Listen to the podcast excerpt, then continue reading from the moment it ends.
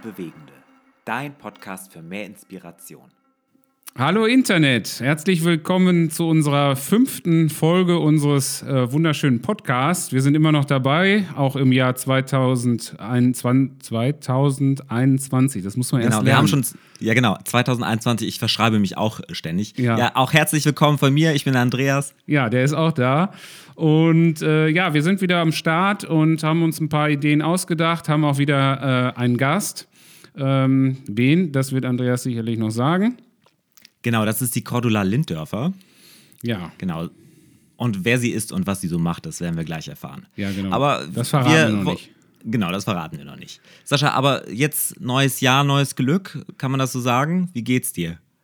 Och, ja, so wie es jedem geht, der irgendwo in einem Land lebt, wo man sich gedacht hat, ach, ich äh, erhöhe nochmal die, äh, die Einschränkungen und gleichzeitig Kinder und hat und junge Familie und so weiter. Das ist natürlich was, was nicht so mh, für mich angenehm ist. Ich sage immer entweder richtig oder gar nicht.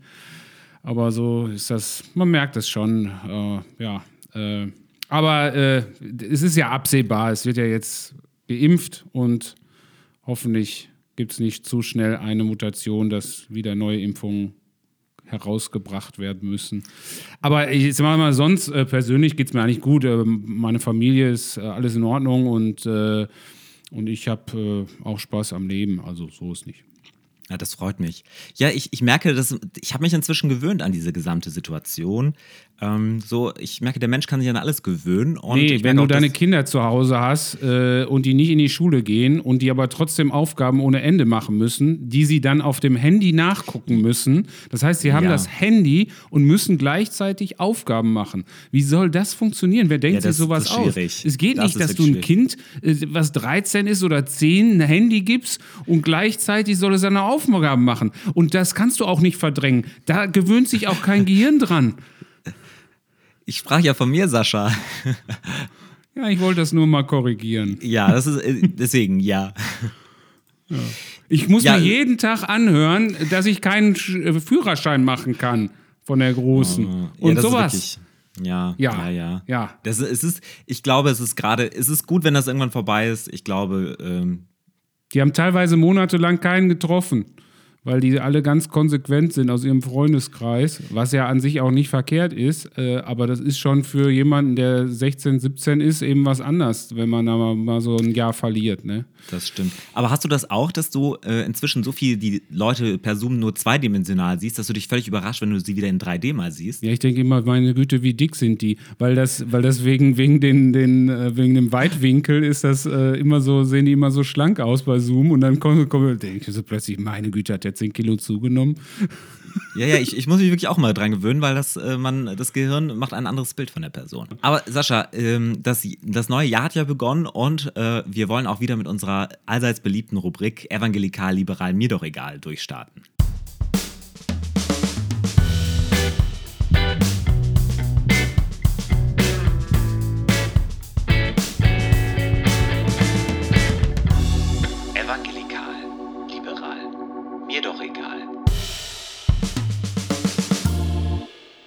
Ja, Sascha, zu Beginn mal eine Nachricht aus dem Promi-Sektor. Oh, was ist denn da los? Ja, kennst du Justin Bieber? Sagt dir der was? Nee, kenn ich nicht. Ja, das, also der ein oder andere Hörer oder die ein oder andere Hörerin wird ihn sicherlich kennen. Das ist ein kanadischer Sänger und Megastar.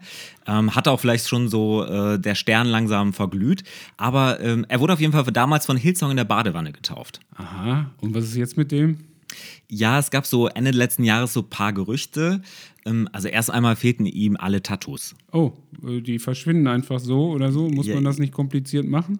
Ja, weiß ich auch nicht, aber dann hieß es plötzlich danach, ja, er würde sich jetzt zum Pastor ausbilden lassen. Ah, an der Theologischen Hochschule oder in Elstal oder in Beröa oder äh, wo, wo kommen wir denn noch Nee. überall? Ähm, ähm, Marburg, äh, Gießen, äh, Bonn. Wo ist er denn? Bestimmt, bestimmt. Nee, also man muss ja sagen, er hat ja schon irgendwie das Zeug dazu. Er kann irgendwie die, die Massen begeistern, der hat Charisma. Ich glaube, du kennst ihn ja nicht, deswegen, ähm, Nee, ich habe kein Bild vor Augen. Ich weiß noch nicht mal, wie er aussieht. Aber das, das Interessante ist, er ist, er ist total geeignet zum Pastor. Ähm, seine Fans haben auch einen bestimmten Namen. Ähm, das ist auch eine Wortneuschöpfung aus seinem Namen, also Bieber, Nachnamen Bieber und Believer, also Gläubiger auf Englisch. Und zack, was kommt raus? Was denkst du? Äh, Beaver? Nee. Belieber? Ja, genau. Belieber. Also quasi seine Fans heißen Believer. Ach, echt? Ja, genau. Also Zeug hat er zum Pastor auf jeden Fall. Ähm, auf jeden Fall hat er das jetzt leider dementiert. Er wird doch kein Pastor. Ähm, aber sie haben, also er und seine Frau haben zumindest ihre Church gewechselt. Die sind jetzt nicht mehr bei, bei Hillsong, ähm, Klammer auf, da gab es ja ein paar Skandelchen rund um den New Yorker Hillsong-Pastor Karl Lenz, Klammer zu. Und ja, jetzt gehen sie auf jeden Fall in eine andere Megachurch. Aber das ist ja spannend, was es da für Skandälchen gibt. Aber das, da habe ich auch irgendwie nicht mitgekriegt. Aber da, da, da reden wir jetzt, da, das, Da- muss, da- da, das müssen wir vorbereitet machen. Genau. Also er geht jetzt woanders hin und wird nicht Pastor, ja. Aber Ja, vielleicht leider. wird er ja doch noch Pastor. Man weiß es ja nicht. Also man weiß es nicht. gibt Er ist ja, noch jung. Es, ja, es gibt auch immer so eine Berufungsfindungsphase. Also bei jedem. Also ich, Me wenn er, wenn meinst du, er steckt da drin? So kann er sein. Ich meine, wenn er berufen ist, warum soll er das nicht machen? Ich, wie gesagt, ich kenne ihn ja nicht. Ich habe was, wieder mein, mein Special Friend, also äh, hier Domradio, ne? Das Ja. katholische Nachrichtennetzwerk, das äh, berichtet, äh, in den USA werden Stimmen linker Öko-Evangelikaler lauter. Also so Klimaschutz als, als Glaubensfrage und so. Moment, äh, also, also eine neue Denomination? Linke Öko-Evangelikale. Ja, also irgendwie passt das, Sascha, irgendwie nicht zusammen. Also ich, wenn ich an evangelikale Amerikaner denke, denke ich so, ja, wenig Bewusstsein für die Bewahrung der Schöpfung, weil ja, Gott macht ja eine neue Erde und dann auch immer diese ganze Angst vor den Sozialisten, nur weil die eine böse Krankenversicherung für alle irgendwie einführen wollen. Und dann haben sie auch alle noch Trump gewählt. Also irgendwie. Ja, ich sag mal so, das sind ja alles so die Klischees. Und das ist ja in Amerika auch so, das ist ja schnell eben der Gegenentwurf auch da. Ne? Also es gibt Willow und dann gibt es Emerging Church und so weiter und so fort. Anscheinend äh, gibt es jetzt eben auch diese Stimmen, dieses, dieses Evangelical Environmental Network ist so eine evangelikale Organisation zur Erhaltung der Schöpfung. Und die begrüßen zum Beispiel die Pläne von Biden, der ja jetzt nach vier Jahren wieder ein bisschen Umweltschutz zumindest einführen will, engagieren sie will sich da, zumindest sagt er das ja. Ne? Ich meine, die, die Evangelikalen hatten es ja echt schwierig mit positiven Nachrichten, aber ich finde, das ist doch mal eine positive Ich, Nachricht. ich finde auch, das kann man erstmal positiv äh, werten. Es gibt jetzt auch Stimmen Öko-Evangelikaler, ob die jetzt links oder rechts oder, nee, rechts ist nicht. Also, äh, ja, auf jeden Fall äh, am besten wäre, wenn sie sich für die Gesellschaft auch positiv einsetzen und die Mitte der Gesellschaft repräsentieren. Also, Sascha, jetzt musst du ganz stark sein. Ich habe eine Entdeckung gemacht. Ja, was denn? Also, Markus Söder. Markus dein Special- Söder, nee, komm, ey, nee. Ihr, ihr, ihr habt, glaube ich, so eine, schon so eine Special-Beziehung. Ähm, du Ja, da, und der nein, ich habe keine Beziehung zu Markus Söder. Ich höre nur, was der so von sich gibt. So. Ich habe mir, ich habe mir tats- ja, es ist echt krass. Also äh, vor Angst vor Markus Söder habe ich mir jetzt tatsächlich FFP2-Masken direkt bestellt, weil die Preise gingen bei Amazon direkt hoch. Ja, wenn Als du, wenn Markus du nur Söder, den Begriff Corona sagst, kommt der schon aus jeder Schublade raus, du. Egal wo du bist, egal was, äh, du, sofort hat er was zu sagen. also, also, es ist wirklich krass. Auf jeden Fall, Sascha, jetzt musst du ganz stark sein. Er scheint mir evangelikal zu sein. Hä? Also ein, ein, ein, ein katholischer Evangelikaler oder wie oder was? In Bayern sind doch alle katholisch. Mir Samir. Aber übrigens, sie haben verloren, hast du das gesehen gestern? Ja, ja, ich. Krass, Gegen wirklich. Norddeutsche, gegen Kiel. yay. oh, jetzt machen wir uns keine Freunde. Nee, machen wir uns keine Freunde. Also, die, auf jeden Fall, ähm, Sascha, ähm, unser nächster Bundeskanzler wird auf jeden Fall evangelikal sein. Oder evangelisch. Ja, was denn nun? Nee, also er ist, er ist ja ähm, äh, evangelisch. Also er ist Teil der evangelischen Kirche, er ist nicht katholisch. Ja, aber niemals unser nächster Bundeskanzler, oder? Ja, wart mal ab, wart mal ab. Ich, äh, also ich habe folgende Analyse oder folgende Prophezeiung für dieses Jahr. Der wartet nur wirklich bis März von Armin und Nobby gekeult wird. Wer ist Dann- Nobby? Norbert Röttgen. Ach so. Den no Nobby. Ja, ne? Also der, klar. die, die beiden keulen den März. Und dann äh, gewinnt Armin im Schnick, Schnack, Schnuck gegen Nobby im dritten Durchgang. Und wenn es dann um die Kanzlerkandidatur geht, äh, gewinnt Markus im Sackhüpfen gegen Armin. Und dann hat wirklich die Stunde von Markus in seinem drolligen Faschingskostüme geschlagen. Er wird unser neuer Bundeskanzler. Also ich, ich kann mir ja die, die Reaktion der jungen Union nur vorstellen unter der Prämisse, dass der Laschet, also dass die junge Union schon weiß, dass der Laschet gar nicht antritt. Ja. Von daher, ähm, also weil das hat mich irritiert. Naja, aber äh, mal abwarten. Also äh, äh, so, jetzt mal aber zum Thema zurück. Es geht ja nicht um Politik. Wenn man äh, politisch ist es auch nie so gut, so für nee, nee, Smalltalk und so. Das aber es geht ja darum, schon, um, um, seine evangelikale Seele. Ach ja, okay, dann erzähl mal. Genau, also ich habe ich hab in äh, einen interessanten Artikel gelesen. Da wurden so. Du solltest dieses, diesen, du musst es nochmal sagen. Wir wollen das nicht sagen. Nein, wir wollen nicht Werbung für diese Zeitschrift machen. Also ich habe gelesen, ich habe einen interessanten Artikel über ihn gelesen und ähm, der macht da so einige Aussagen.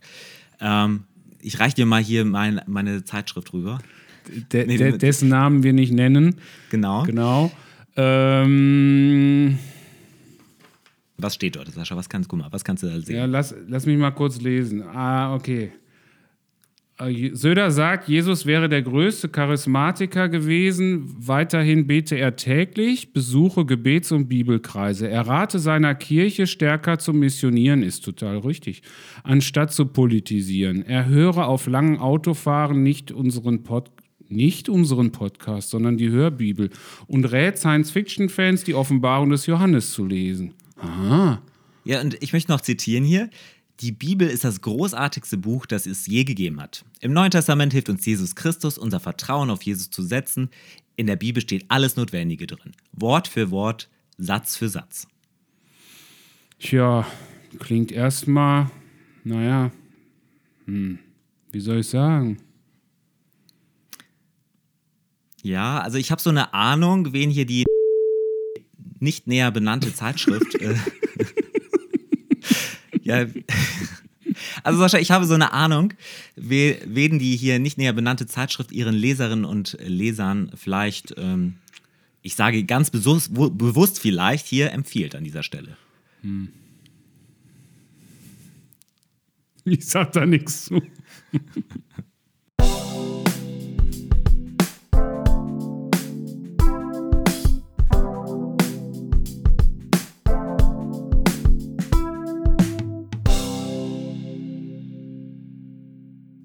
herzlich willkommen zurück. Die Cordula ist jetzt inzwischen auch bei uns angekommen. Hallo Cordula, schön, dass du da bist. Hallo, vielen Dank für die Einladung. Ja, Cordula. Wir haben immer äh, einen kurzen Part, wo wir unseren Gast des Tages und der Episode vorstellen. Und das möchte ich auch ein bisschen machen. Und du kannst ja sagen, ob äh, die Sachen, die wir recherchiert haben über dich, ob die stimmen oder ob wir irgendwas vergessen haben. Genau, also ähm, genau, Cordula Linddörfer ist dein kompletter Name. Du bist in den besten 30ern, kann man das so sagen? Ja. Ich glaube, äh, bei Damen darf man das. Äh, ja, man darf auch 38 sagen. sagen. Ich habe da kein oh. Problem mit. okay, danke, danke, dass du mir schon. Ja, also ich, äh, ja, ja, bei Männern tue ich mich da irgendwie leichter, das Alter zu sagen, aber gut, dass du es gesagt hast. Genau, du bist an der Ostsee geboren mhm. und hast die erste Lebensdekade äh, in der DDR verbracht, also fast die erste Lebensdekade. Ähm, du bist verheiratet mit Marco und er ist ein Badener. Mhm. Und ihr habt drei gemeinsame Kinder. Und nach einigen Stationen in der Jugendarbeit, du warst äh, Jugendreferentin in Greifswald und dann warst du Jugendreferentin beim CVJM in Thüringen, bist du jetzt Pastorin und Gemeindegründerin in der Inlandmission in Eisenach und äh, gründest dort Gemeinde. Und außerdem bist du äh, ausgebildete Kommunikationsberaterin. Und dann habe ich festgestellt, wir, wir teilen eine gemeinsame Liebe, das nämlich die Gilmore Girls. ich habe ich hab festgestellt, dass wir, ich, ich habe mal durch da, das, was du so likest, durchgesehen und dann habe ich gesehen, ah, du äh, stehst auch auf diese 2000er Wer ist das? Serie. Kenn ich nicht. Kenn, ja, ja, da merkt man, dass, dass Cordula und ich doch einem, äh, einem ähnlichen Alter angehören. nämlich Gilmore Girls haben uns früher immer so, ähm, die Mädels und Jungs immer zusammen sonntags zum Gilmore Girls gucken äh, verabredet. Und ist eine ganz. Äh, ist das eine äh, Serie sagt, oder was? Ich kenne es wirklich überhaupt gar nicht. Genau, das ist eine Serie mit äh, einer alleinerziehenden Mutter und ihrer Tochter. Ah. Und es ist wirklich, also gestern äh, sprach ich mit meiner Frau, mit der Lara, und sagte, ach, das ist, das ist eine ganz nette äh, Serie. So, das gibt es ja heutzutage nicht mehr. Ne? Und, Es genau, lebt von witzigen Diskussionen und äh, genau, Gesprächen, genau. Okay. genau. Gott, da haben wir irgendwas vergessen. Möchtest du irgendwas ergänzen? Oder korrigieren vielleicht. Also korrigieren, korrigieren muss ich nichts. Habt ihr super rausgefunden. Gibt es noch was zu ergänzen? Ja, was? Also ich merke immer, dass äh, die Hobbys, die ich habe, das sind solche Hobbys, wo man sagt, oh, die sollte man einem Bewerbungsgespräch lieber nicht angeben, weil das so nicht Hobbys sind. So was wie Lesen und Fahrradfahren und Wandern und Schwimmen. genau, habe ich mal gelernt, das sind so nicht Hobbys. Wenn man keine Hobbys hat, schreibt man Lesen. Genau, aber genau, das ist bei mir so. Aber du hast gerade komplett meine Hobbys äh, auf, aufgezählt. komm, du Ja, hast also- ein E-Bike, Andreas. Du hast ein E-Bike. Also ich habe kein äh, E-Bike, äh, genau. Aber klar, ähm, mit deinem Fahrradfahr-Hobby kann ich das auch nicht vergleichen. Es ist mehr so, äh, wir machen mal einen Fahrradausflug-Hobby. Und, und lesen, was kannst du empfehlen unseren Hörerinnen und Hörern? Was ist das letzte Buch, was du gut fandest?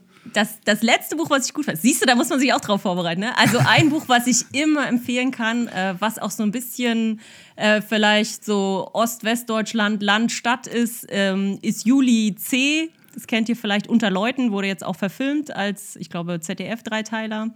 Und das ist ganz faszinierend, weil es erstmal eine coole Story über ein kleines Dorf unter Leuten ist äh, und wo die im, im Brandenburgischen liegt das und äh, es, es ist fiktiv und da werden halt so die Persönlichkeiten des Dorfes vorgestellt und es ist aber so cool geschrieben, weil jedes Kapitel aus einer anderen Perspektive eines anderen Dorfbewohners äh, dargestellt wird. Und die Geschichte geht immer weiter. Also das finde ich total klug gemacht. Äh, und man lernt halt jeden einzelnen Dorfbewohner kennen. Und ja, und trotzdem kommt die Geschichte in den Fluss rein und ein Ende. Also es ist ganz cool, kann man sich auch gut angucken, ist auch gut verfilmt, äh, aber auch gut lesen. Ja, aber eine typische ZDF-Produktion oder? Äh, äh, ich weiß nicht, ob es ZDF oder ARD war, aber ich fand es nicht schlecht. Also klar, das Buch hat natürlich noch mehr, aber genau. Ah, okay. Ähm, du sagtest ja gerade schon, äh, auch in dem Buch äh, Ost-West, so diese Geschichte. Ähm, äh, wie sieht das äh, aus bei dir, ähm, wie, wenn du so zurückblickst? Also, du hast ja noch so ein bisschen was davon mitbekommen.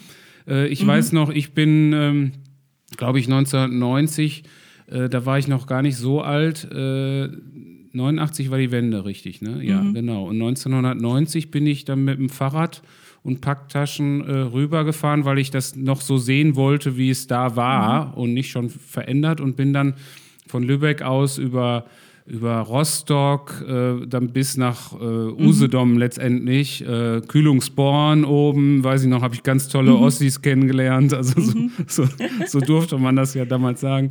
Und äh, das war super, die haben mich total mit reingenommen am Campingplatz und so. Und das war, das war richtig klasse. Ähm, du hast das aber noch quasi erlebt vorher. Ähm, wie denkst du daran zurück? Hast du da Gedanken noch dran? Äh, was, was hat sich, äh, wie war das für dich in der Grundschule oder so? Also bei mir war es ja, ich habe tatsächlich noch so ein, zwei Erinnerungen. Ähm, es war ja schon, äh, ich war ja zweite Klasse, als dann die Wende war, als dann klar wurde, es wurde vieles anders. Aber es gibt schon auch sowohl positive als auch negative Erinnerungen. Also meine Eltern ähm, hatten damals entschieden, dass wir keine Pioniere werden. Das ist ja diese Jugendorganisation gewesen. Sonst ist man ja mit Schuleintritt äh, auch Pionier geworden. Und das war ähm, schon ähm, ja manchmal auch herausfordernd. Ähm, es gab zum Beispiel äh, bei uns in der Klasse so gab es so ein Belohnungssystem. Immer wer gut mitgemacht hat, ein ordentlicher Schüler oder eine ordentliche Schülerin war, durfte eine Woche lang das blaue Pioniertuch tragen als Belohnung und Auszeichnung. Und ähm, ja, die eine Woche war mein Freund Tim, äh, der hat die Auszeichnung bekommen, das Pioniertuch. Und immer derjenige, der das trug, durfte einen anderen vorschlagen. Und dann habe ich äh, zu Tim auf dem Pausenhof gesagt, schlag doch mal mich vor. Und dann hat er das auch gemacht. und äh, äh, genau, und dann hat er mich vorgeschlagen. Und dann hat aber unsere Klassenlehrerin gesagt, nee, äh, Cordula ist ja keine Pionierin und deswegen kann sie auch das Pioniertuch nicht tragen. Und das empfand ich natürlich als Grundschülerin total ungerecht, weil äh, die Auszeichnung war ja eigentlich, äh, es war eine gute Schülerin oder sie hat gut mitgemacht. Ähm, genau, aber natürlich, ja, war das natürlich auch eine Zwickmühle. Ich war ja auch keine Pionierin. Ich weiß auch nicht, wie meine Eltern das gefunden hätte, wenn ich dann äh, das Pioniertuch stolz getragen hätte. Aber da flossen schon ein paar Tränen und ja, das war so eine Ungerechtigkeit. Aber es war eben auch schon die Aufbruchzeit und ähm, ich weiß, dass unsere Horterzieherin, das ist ja immer so die Nachmittagsbetreuung in der Schule gewesen, die hat immer einmal die Woche so einen Pioniernachmittag durchgeführt und dann hat sie mich immer gefragt, willst du nicht auch mal zum Pioniernachmittag kommen?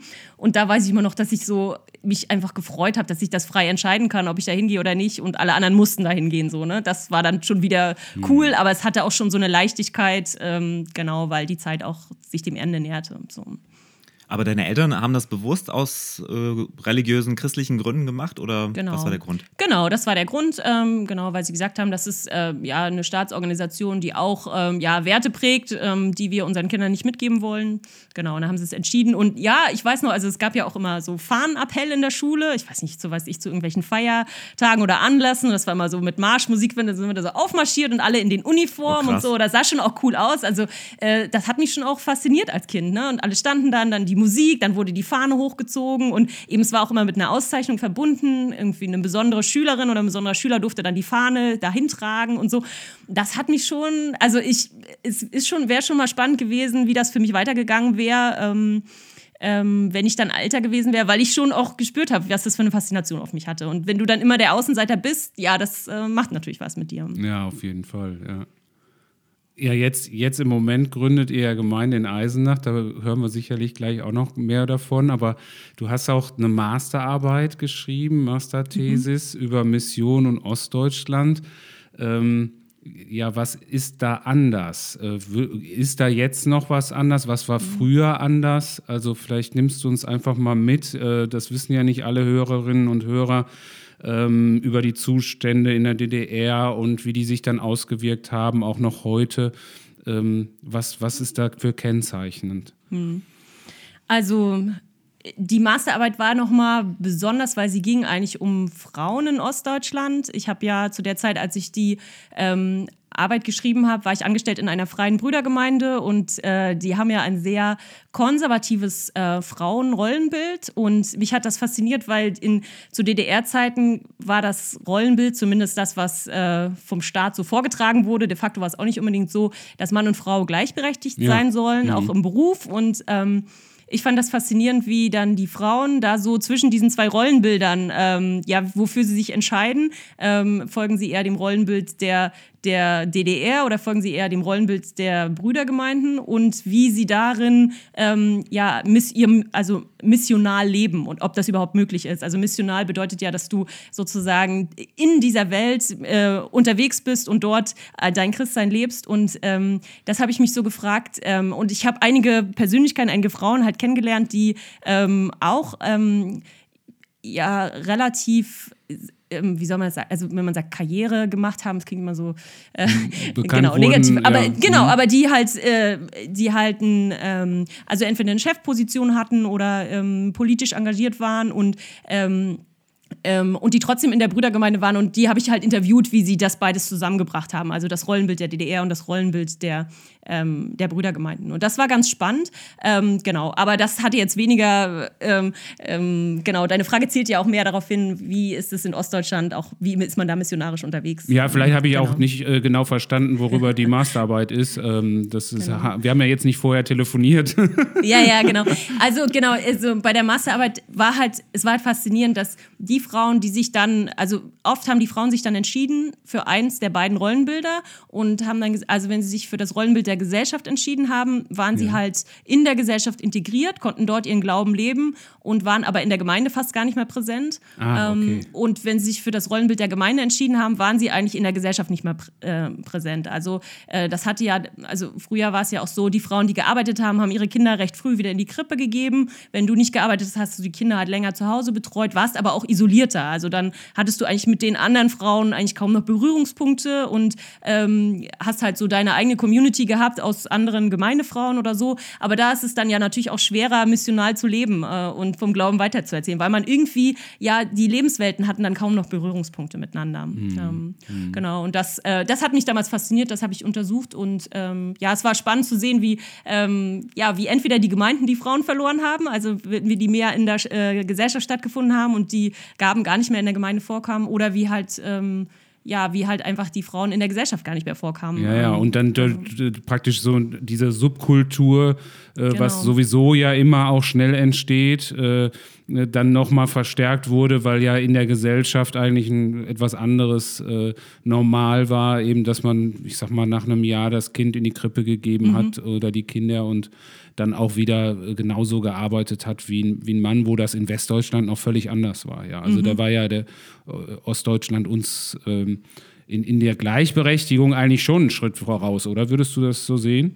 Ähm, ja, kommt drauf an. Also Studien sagen jetzt schon, äh, wenn man jetzt mal, äh, also dass die Frauen gearbeitet haben, da war es auf jeden Fall so, aber jetzt von der, es war jetzt nicht so, dass Frauen ebenso, äh, ebenso Karrierepositionen erreicht haben wie Männer. Also oh, da gab es schon auch noch mhm. Unterschiede. So, ne? Oder, ich oder auch in der Hausarbeit. So äh, die Frau hat dann, so sagen die Studien, ihre 40 Stunden gearbeitet plus die Hausarbeit geleistet. Also so wie das heute ist, dass die Männer sich da auch voll mit einbringen und dass das gleichberechtigt ist, das war damals auch nicht. Genau. Okay, okay. Ja, ja ist, äh, hat das einen Grund äh, oder hat das auch diese Arbeit, diese Beschäftigung dabei damit was gemacht? Also mit euch, weil ich erlebe euch schon äh, wirklich sehr intensiv als Team, so als richtig mhm. gutes Team, du und dein Mann.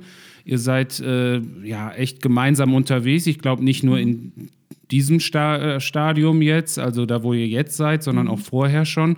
Und äh, liegt da so ein bisschen die Ursache? Ich meine, äh, bei mir war das auch immer so, also bis zu dieser Rolle, die ich jetzt habe, waren wir auch immer praktisch parallel unterwegs, gemeinsam wie so in Symbiose quasi. Mhm.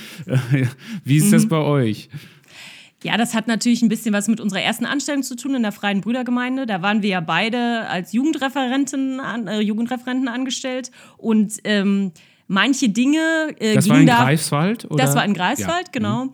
Ähm, das war eine ganz aktive äh, kleine Gemeinde, die gesagt hat, ey, wir wollen euch unbedingt haben und da äh, viel rein investiert haben und ähm, und ja, wir hatten da echt eine coole Zeit, aber es war auch ganz klar definiert, dass manche Sachen für mich als Frau einfach nicht gehen dort. Und da haben wir, sind wir eigentlich auch noch mal mehr zum Team geworden. Manches ging halt, wenn ich es mit Marco zusammen gemacht habe. Aber zum Beispiel konnten wir zusammen predigen, weil dann ja er sozusagen als Mann noch äh, das mit abgesegnet hat. Dann war das irgendwie okay. und okay. da haben wir uns halt irgendwie so angewöhnt, auch, also da, genau, und eben, dass wir diese gleiche Anstellung hatten. Ähm, ähm, da ging das so los und ja, und seitdem haben wir auch gemerkt, dass wir sind halt irgendwie zusammen auch besser.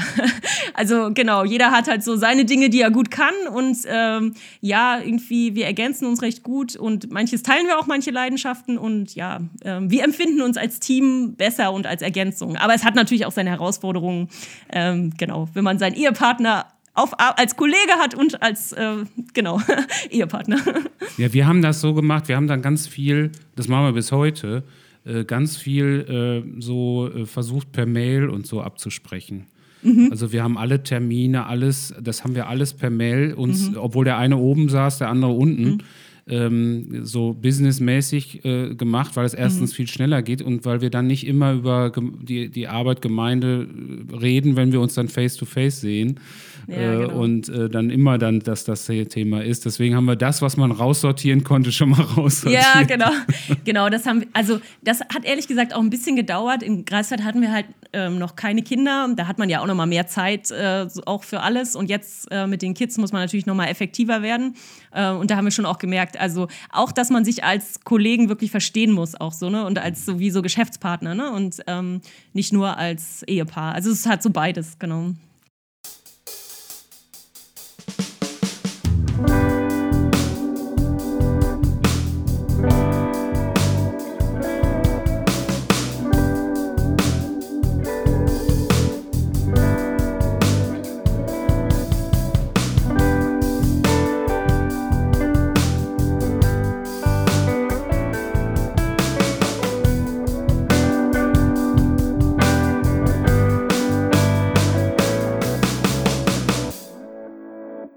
Und äh, du sagtest gerade eure Leidenschaft.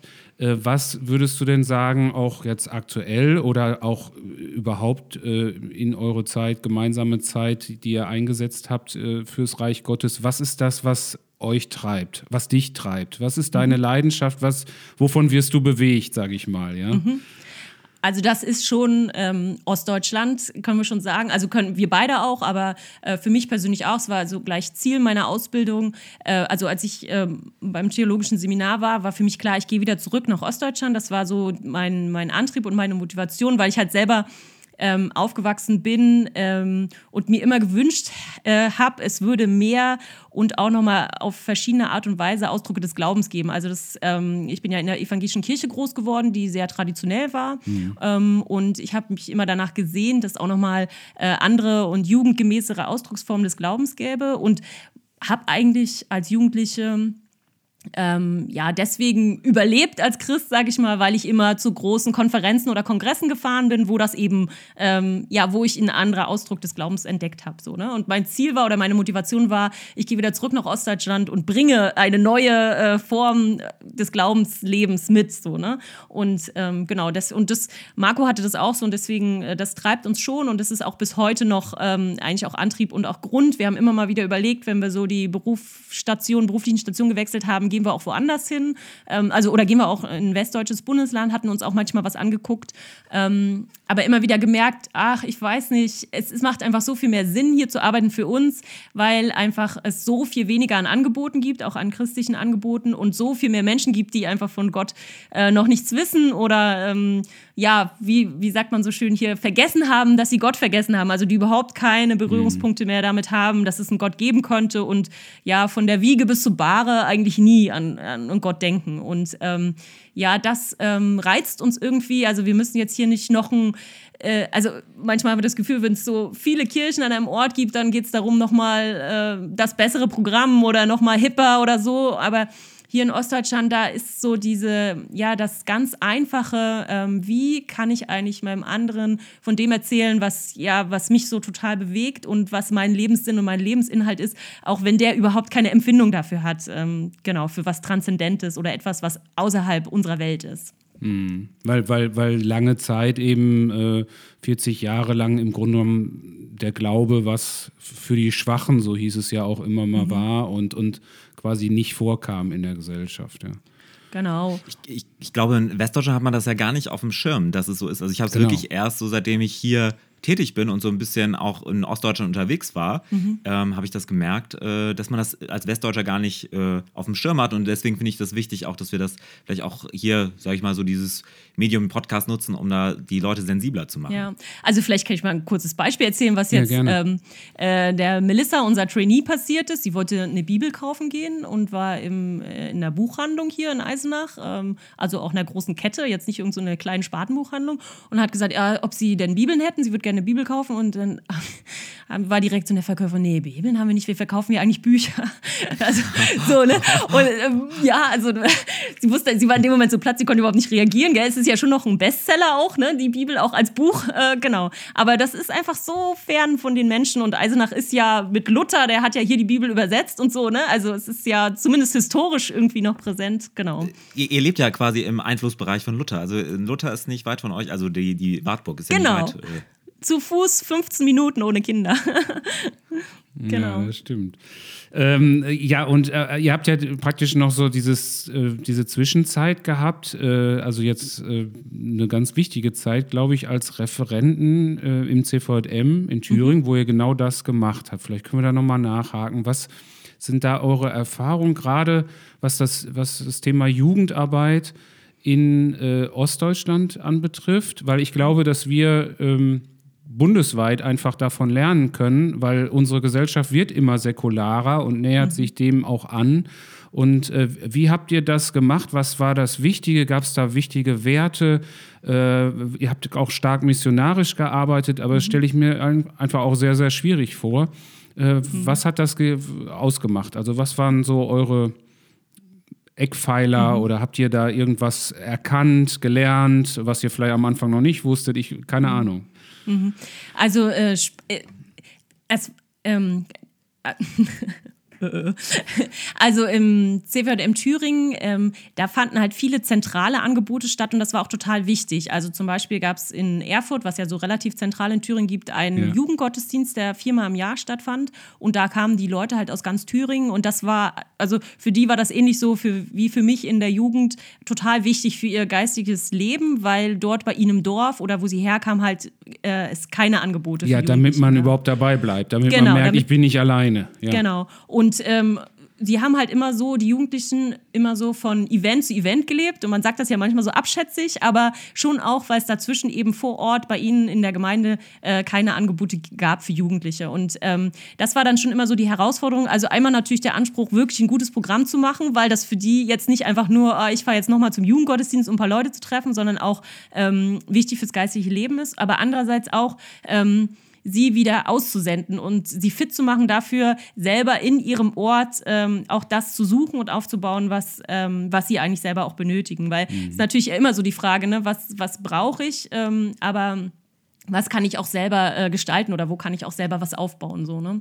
Ähm, genau, das war so die Herausforderung. Natürlich auch im Flächenland ähm, den Menschen begegnen, das, das war schon auch herausfordernd, ähm, die weit verteilt wohnen. Dann hat man sich mal gesehen und dann wieder ein halbes, dreiviertel Jahr nicht. Ähm, da ist jetzt so nachhaltige Begleitung auch nicht so möglich. Ähm, das ist natürlich dann so der Nachteil, ähm, wenn man viel so Events macht. genau, aber das ja, hatte eine unglaubliche Relevanz für das geistliche Leben der Jugendlichen. Was, was bedeutet Flächenland? so was, was verbindest du damit? Äh, ist es äh, ja relativ dünn besiedelt ähm, oder weitläufig? Was äh, ist ja. das Charakteristische? Also in Thüringen ist ja so, da geht ja so mitten durch die A4, die Autobahn A4 und da reihen sich so ein paar Städte auf, auch ein paar Unistädte und dann gibt es ja nach oben und nach unten noch relativ viel Land, ja. äh, wo dann wenig ist. Also wenig Infrastruktur, wenig Gemeinden, wenig Arbeit, alles wenig so. Ne? Und da wachsen die Jugendlichen auf und es ist einfach wunderschön da, äh, ähm, aber ja, dann hört es auch auf. also die Natur ist super schön, aber genau, alles darüber hinaus ist halt schwierig, man muss weit fahren und genau, man ist schon auch so ein bisschen isoliert. Das heißt, sind das dann Jugendliche, die irgendwie zum Glauben gekommen sind oder sind die christlich sozialisiert, weil die Eltern oder weil sie quasi zu einem kleinen Teil der, der Christen in Ostdeutschland gehörten?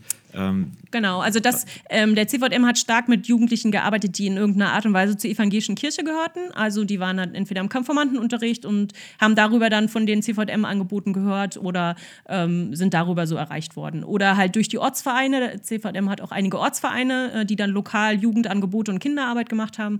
Und ähm, genau darüber haben sie dann da gehört. Aber es waren schon, man muss schon sagen, vermehrt äh, auch Jugendliche, die noch christlich sozialisiert waren im Großen und Ganzen. Und das, ähm, also die Jugendlichen, die jetzt gar nichts vom Glauben wussten, äh, das war, ähm, die waren weniger, also unter ferner liefen. Genau, das waren, wir hätten, äh, also das genau, hätte man nochmal andere Programme aufziehen müssen, um die zu erreichen. Ähm, genau, das haben wir dann mehr in, in Greifswald erlebt, ähm, als wir da Jugendreferenten ah, waren. Da war das ja so, dass die äh, Freikirche, also es gab ja nach der Wende so einen Geburtenknick, sagt man. Also da haben die Leute erstmal keine Kinder gekriegt, weil die Zeit so unsicher war. Und als wir dort anfingen in Greifswald, war das Jahr 2005, also so 15 Jahre nach der Wende. Und da äh, war klar, also da kamen aus der Gemeinde selber keine Kinder nach. Es gab keine Gemeindekinder und, ähm, und die, oder ganz wenig nur. Und die Gemeinde hat gesagt, okay, entweder hören wir jetzt auf mit Jugendarbeit oder wir erreichen Jugendliche, die eigentlich äh, nichts mit dem Glauben zu tun haben. Ähm, genau. Und daraufhin haben sie gesagt, nee, dann wollen wir da investieren. Ähm, genau. Bevor wir die Jugendarbeit aufhören, wollen wir die, also so, das war so der, der missionarische Druck. Ja, so äh, genau. entweder oder, ja. Entweder oder. Entweder du hast keine Jugendarbeit top. mehr oder du bist äh, missionarisch aktiv, genau. Und das war auch eine spannende Zeit, weil die paar Gemeindekids, die dann es gab, äh, die haben sich dann mit uns auf die Reise gemacht, einfach auch ihre Klassenkameraden und Freunde einzuladen. Wir haben ein Programm gemacht, was die cool fanden und wo die gerne zu eingeladen haben. Und das war schon auch bewegend zu sehen, wie wir ähm, ja, Jugendliche begleiten konnten, ähm, die aus ganz unterschiedlichen Elternhäusern kamen, mit dem Glauben nichts am Hut hatten und ja, was die auch für Fragen mitgebracht haben. Und genau, die wird zum Teil bis heute sind wir noch gute Freunde.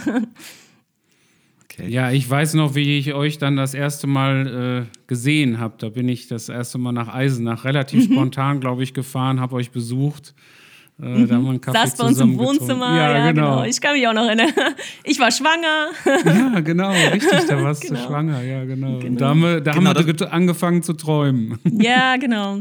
Ja, genau, das, das würde mich interessieren. Wie, wie bist du, wie seid ihr in, die Geme in der Gemeindegründung gelandet?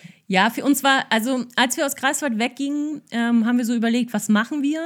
Ähm, also es war klar, so die Zeit der direkten Jugendarbeit nähert sich dem Ende. Wir waren dann über 30, hatten ein Kind und so. Ähm, und wir wollten jetzt nicht so Berufsjugendlicher bleiben. Gibt es ja auch manche, denen gelingt das ganz toll. Ähm, sondern wir haben irgendwie gemerkt, das ist ein neuer Schritt dran. Und dann haben wir überlegt, was machen wir? Und da war Gemeindegründung schon mal ein Thema.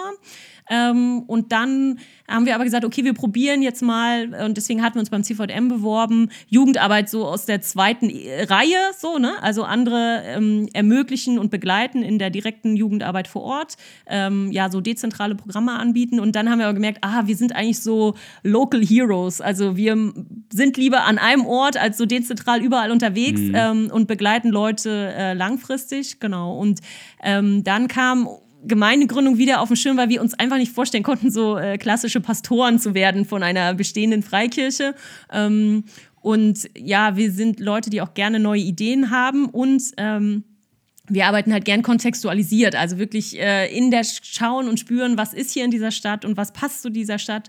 Ähm, und das haben wir einfach ja in der Gemeindegründung am meisten gesehen. So und deswegen haben wir äh, unser guter Freund Thomas Scheidacker, der ist Pastor in der FEG Germering, hat gesagt, hey, bewerbt euch doch mal bei der FEG Inlandmission. Da haben wir einfach mal äh, genau ähm, Initiativbewerbung geschrieben und auch an andere Bünde. Aber ja genau, also Saschas Reaktion war ja gleich so positiv und ja kam gleich vorbei vorbei und das war richtig cool. Ähm, ja, und das haben wir, schätzen wir auch sehr in der Inlandsmission auch, weil Sascha gleich geschrieben hat, hey, wir wollen gerne in Ostdeutschland investieren und das ist richtig cool. Ja, und äh, ihr seid ja jetzt schon ein bisschen da, aber wenn du so an die Anfangszeit zurückdenkst, ihr seid dann nach Eisenach gezogen. Und ähm, wie war so das erste halbe Jahr? Du sagst ja kontextualisiert. Wie habt ihr das kennengelernt? Klar, du kommst aus Ostdeutschland, mhm. kennst das erstmal so vom, von der Mentalität, aber dann ist so ein Eisenacher ja nochmal anders als vielleicht mhm. ein Erfurter oder ein Berliner oder ein Potsdamer oder was auch immer. Ähm, wie, hab, wie, wie seid ihr dann vorgegangen am Anfang? Was habt ihr gemacht? Mhm. Also ähm, wir haben uns eigentlich mit großer Spannung in die Stadt sind wir so in die Stadt gespart und hatten richtig Lust, die zu entdecken. Und gleichzeitig ist es natürlich auch herausfordernd, wenn du äh, so einen Beruf hast wie wir. Ähm, da lernt man jetzt nicht automatisch Leute kennen. Also muss man ja schon auch aktiv werden. Äh, so. Mhm. Genau. Und das ging natürlich über die Kinder ganz gut, dass wir andere Eltern kennengelernt haben, ähm, uns in der Schule engagiert haben. Ähm, ähm, so haben wir halt Kontakte gemacht. Und dann haben wir relativ schnell auch gemerkt, ähm, es war dann interessant, wenn wir uns auf Spiel Spielplätzen unterhalten haben und so, dass manche Leute gesagt haben, oh ja, ich wohne seit fünf Jahren in Eisenach, aber irgendwie kenne ich hier auch noch keinen so richtig und irgendwie ist es schwer reinzukommen und so. Und Eisenach ist halt eine typische Kleinstadt, also ähm, wer Was hier würdest wohnt, du schätzen, wie viel sind da Christen? Ähm, ja, das ist immer, wie du die Statistik auslegst. Ich glaube, gemeine Mitglieder gibt es so 20 bis 25 Prozent. Also wenn jetzt evangelische, katholische Kirche, Freikirchen zusammen. Mhm. Und vom. Gottesdienstbesuch? Also ähm, in, in Nicht-Corona-Zeiten.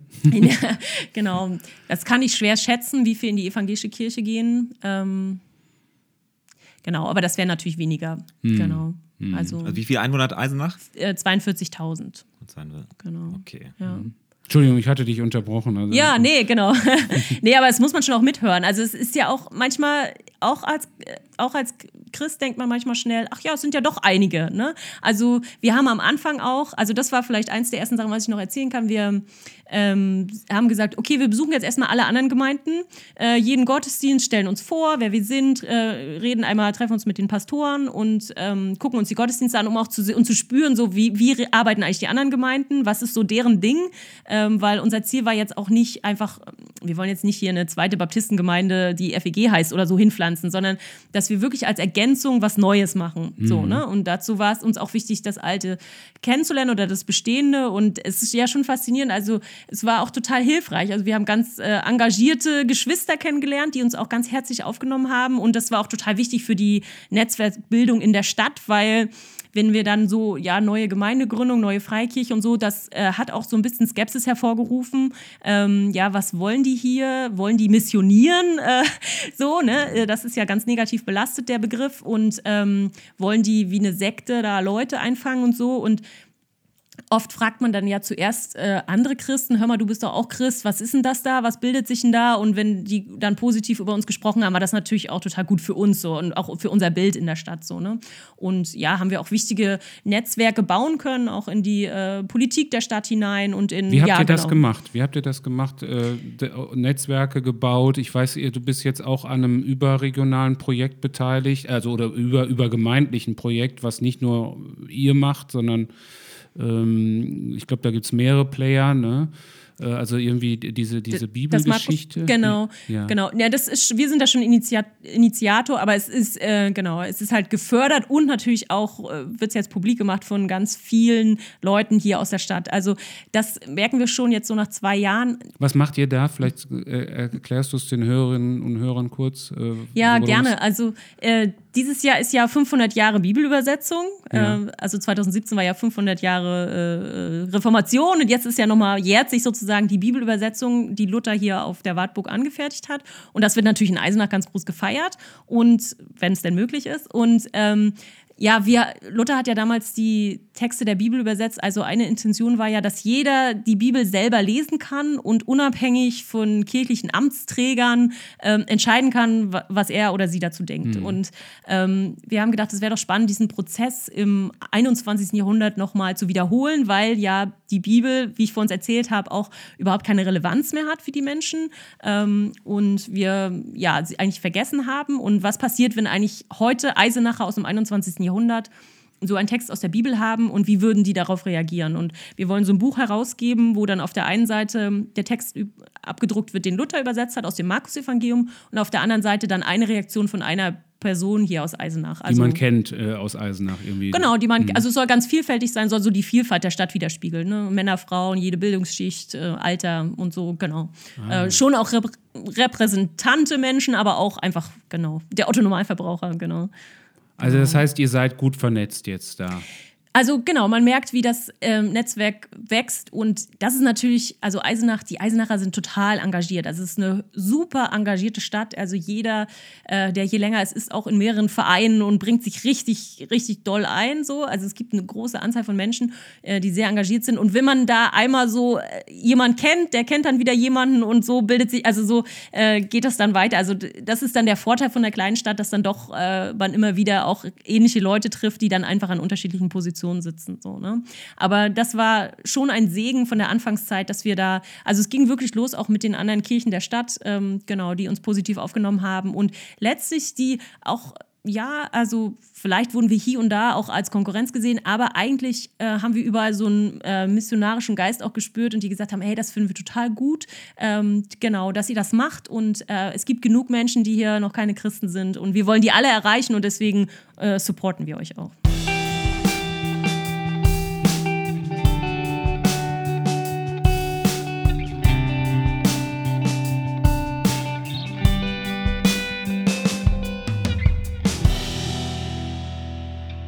Und wie, wie seid ihr jetzt äh, unterwegs? Äh, so, du sagst, ähm, äh, also ihr seid auch Typen, die gerne was Neues ausprobieren. Ähm, was ist das Besondere? Wie heißt eure Gemeinde? Was ist das Besondere? Was sind eure Werte? Oder wie ist die Herangehensweise? Macht ihr es eher so, keine Ahnung, große Veranstaltungen und alle einladen oder eher äh, beziehungsorientiert? Was ist das Typische und wenn ja, wie dann?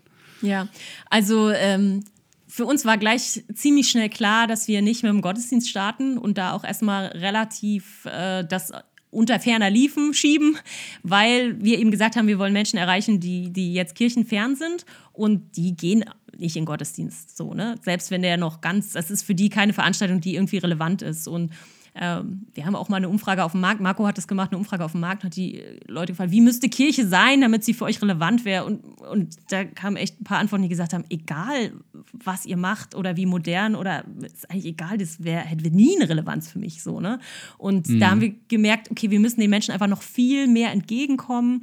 Äh, natürlich, jetzt, wir verlieren nicht unseren Kern oder so, aber Gott ist, ist jetzt nicht unsere erste Veranstaltung, sondern wir starten mit äh, gemeinschaftsbildenden äh, Programmen.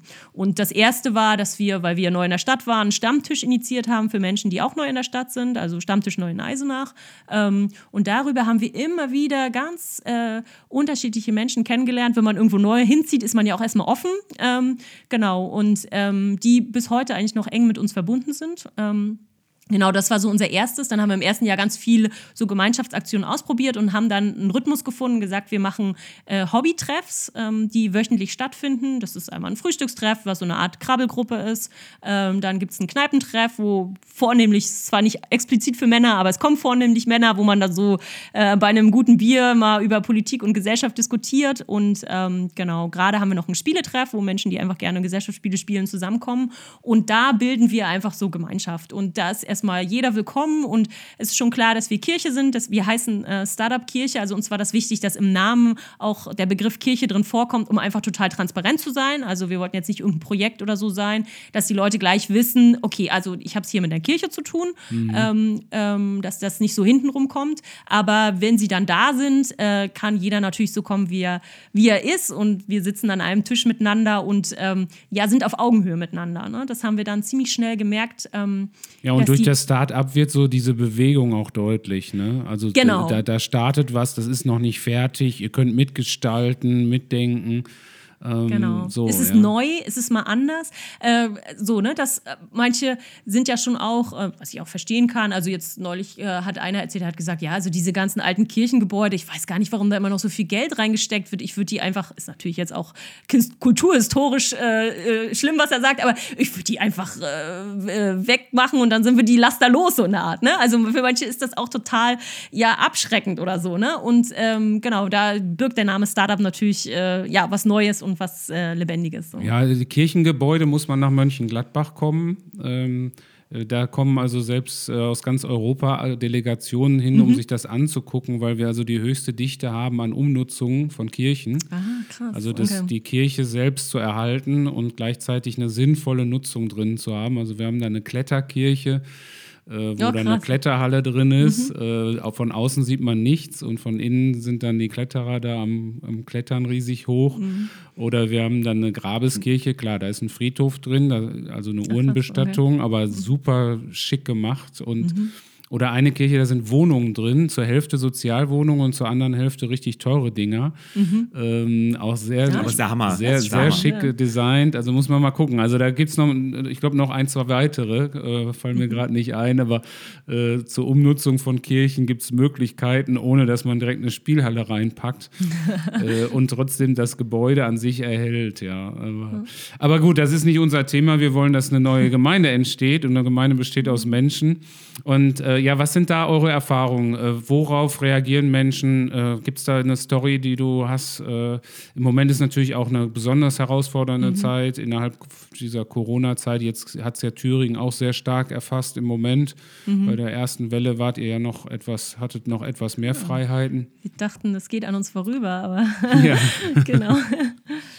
genau. Also wir merken, ähm, und das ist auch so unsere erste sonntägliche Veranstaltung geworden. Wir merken, dass die Leute äh, gerne ähm, sich mit dem, was sie sind und haben, auch an Erfahrungen und Erlebnissen einbringen. So, ne? Also ähm, also so dieser Diskurs auf Augenhöhe, das ist den, äh, das ist den Menschen, also die Menschen wollen nicht angepredigt werden, sondern sie wollen drin vorkommen. Und deswegen ist auch unsere erste sonntägliche Veranstaltung ähm, gewesen ein Brunch, also wo wir einfach miteinander frühstücken und dann äh, an den Tischen sitzen und miteinander das Thema diskutieren. So, ne? Und es gibt schon auch einen, einen Impuls und, oder einen Input von vorne, aber wir haben uns so selber zur, äh, zum Maßstab gesetzt, der darf niemals länger sein als die Diskussionszeit an den Tischen. So, ne? Mhm. Ähm, weil wir gesagt haben, hey, wir wollen den Menschen auf Augenhöhe begegnen und auch ihre Fragen hören. Und ähm, das ist natürlich herausfordernder. Äh, das muss ich auch ganz ehrlich sagen. Also ich predige lieber äh, vorbereitet vor 500 Leuten, als dass ich äh, mit fünf Leuten in einem Gespräch bin, wo ich hinterfragt werde, wo äh, mir äh, genau, wo wo, äh, wo kritisch, äh, wo Kritiker dabei sitzen. Das ist viel herausfordernder, ne? Weil da ist nicht, da kannst du dich nicht vorbereiten. Da stehst du manchmal da und weißt gar nichts mehr zu sagen, bist mit deinem Latein am Ende. manchmal treffen die auch Zweifel, die du selber hast, wo du sagst, ja, das habe ich mich eigentlich auch schon immer gefragt gefragt, wenn ich mal ganz ehrlich bin. ja, ja, genau. äh, ich ich stehe da an deiner Seite so, ne? Und ähm, da merken wir, das ist ein ganz spannender Prozess, auch für uns selber, weil wir dann äh, sprachfähig werden müssen. in unserem Glauben.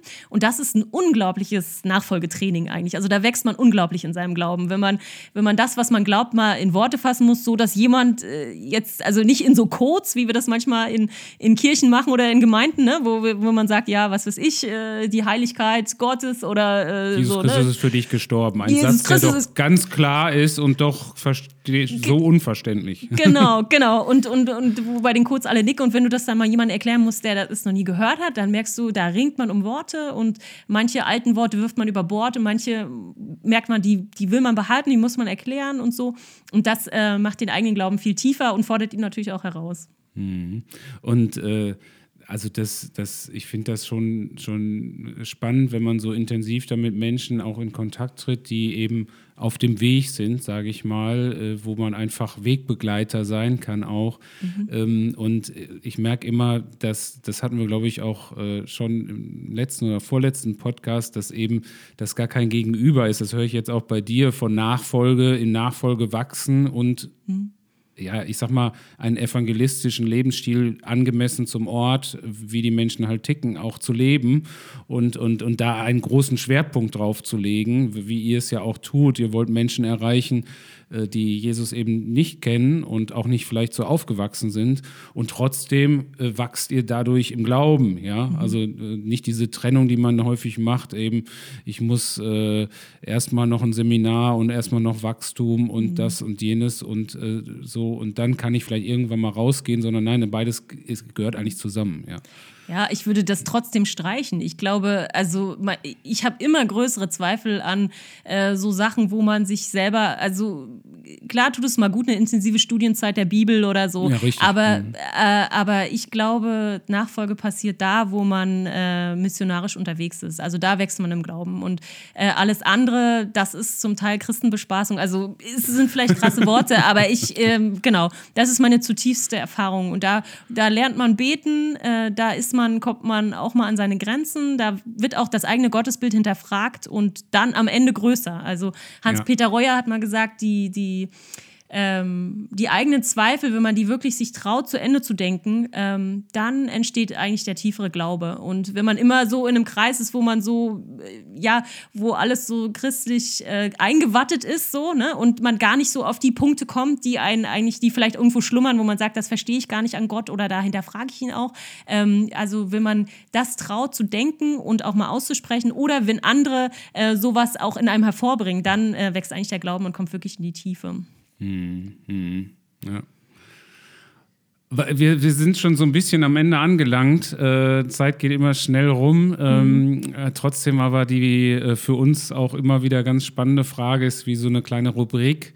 Äh, wir stellen am Ende immer die Frage, was äh, würdest du ähm, Gemeindegründerinnen, Gemeindegründern, angehenden Gemeindegründerinnen, Gründern äh, raten? Gibt es da Tipps, die du hast? Was würdest du grundsätzlich sagen? Äh, hast du irgendeine Idee, wie man Gemeindegründung in Deutschland besser machen könnte?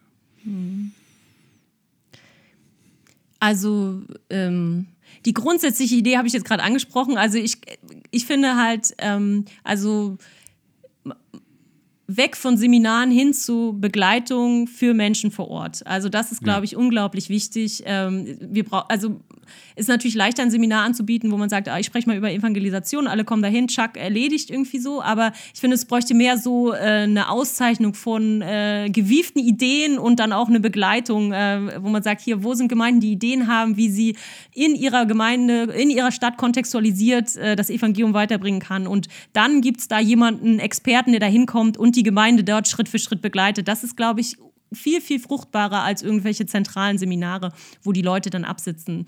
Ähm, das ist das eine. Und was ich Gemeindegründerinnen rate und Gemeindegründern, die neu starten, ähm, ähm, ja, da gibt es wahrscheinlich ganz viele Sachen. Äh, ich habe gemerkt, ich persönlich zum Beispiel habe gemerkt, ich, ich habe nicht die Gabe des Glaubens. Mhm. Ähm, und äh, das fiel mir am Anfang unglaublich schwer, wenn die Leute gefragt haben, oh, was machst du denn beruflich? Aha, ihr wollt eine neue Kirche gründen? Aha, meint ihr, dass hier Leute da, da überhaupt Interesse dran haben?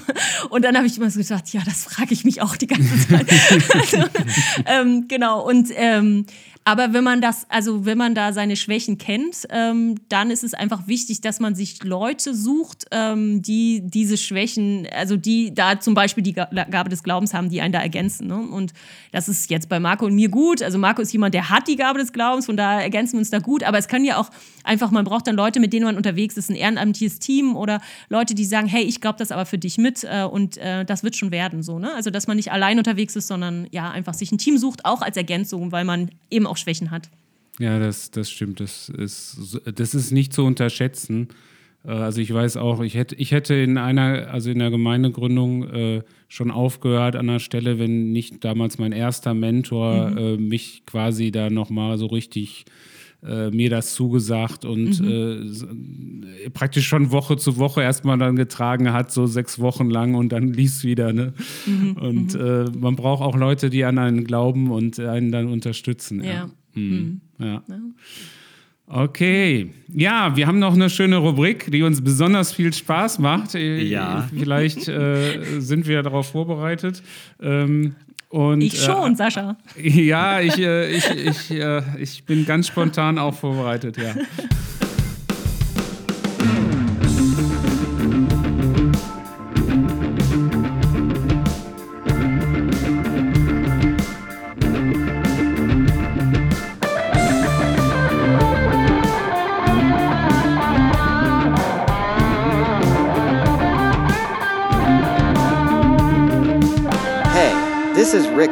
USA.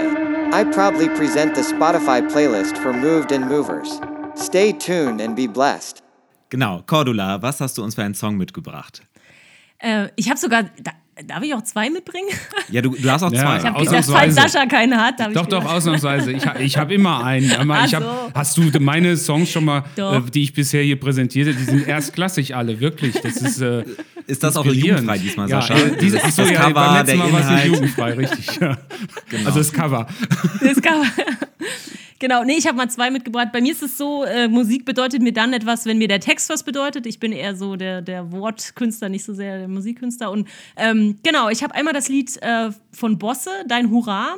Ähm, äh, das ist letztlich ähm, ja, so ein Stück, Gott sagt Ja zu dir in künstlerisch schön ausgedrückt. Also genau. Ähm, und das tut einfach immer wieder gut, auch wenn man selber so sich fragt, oh, bin ich hier am richtigen Platz oder ist es überhaupt, kann ich überhaupt mit meinen Schwächen was einbringen? Genau wenn äh, Gott Hurra in unser Gesicht streicht, dann werden alle Zweifel lächerlich, sagt er. Und das fand ich irgendwie, ja, finde ich einen coolen Song. Und das andere ist Unterwegs von Lina Mali. Ähm, das finde ich auch spannend, das setzt mich manchmal in Bewegung. Da ist eine Zeile, die heißt, was, mich, was ich mich nicht traue, das erlebe ich nicht. Und jeder Schritt, den ich gehe, der verändert mich. Und äh, das finde ich ist ein schöner Gedanke, ähm, einfach auch mal mutig neue Dinge auszuprobieren. Denn ja, was ich mich nicht traue, das erlebe ich auch nicht. Und ich habe schon viele coole Sachen erlebt, ähm, wo ich Dinge gemacht habe, wo ich gedacht habe, ah, vielleicht sollte ich es nicht tun. genau. Ja, packen wir auf die Spotify-Playlist. Sascha, kommen wir zu dir. Was hast du uns diese Woche für einen Song mitgebracht? Ja, diese Woche, also wöchentlich nehmen wir ja noch nicht auf, aber wir versuchen so manchmal so alle zwei Wochen das zu machen. Äh, ja, ich ähm, bin ja sehr vielseitig, wie ihr schon mitbekommt, äh, in meinen Musikstilen und wir sind heute anscheinend ein bisschen deutsch unterwegs. äh, das ist auch bei mir der Fall und zwar äh, Ellen Cohn. Äh, die hat 2020 mal wieder ein neues Album rausgemacht, Singer-Songwriterin.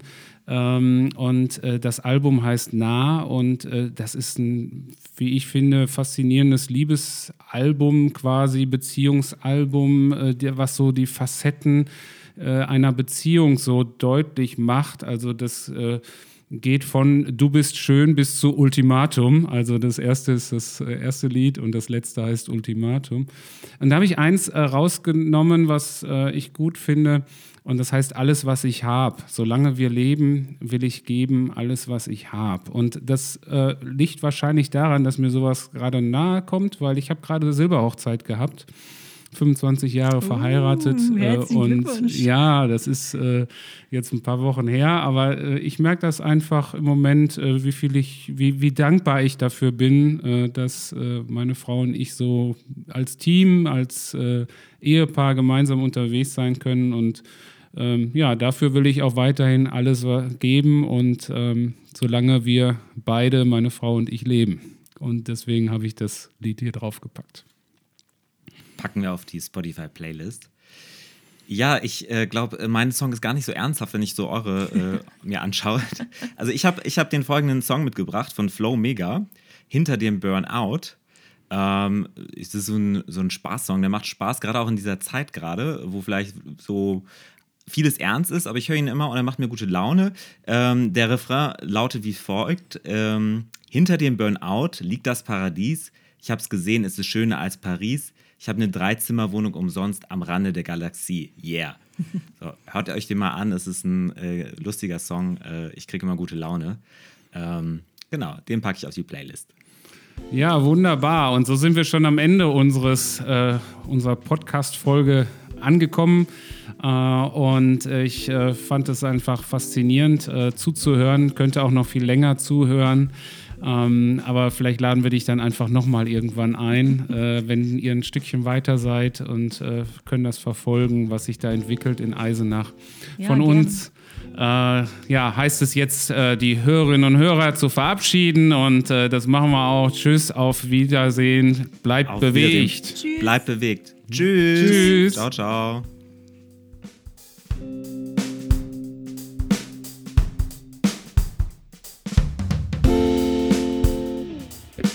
thank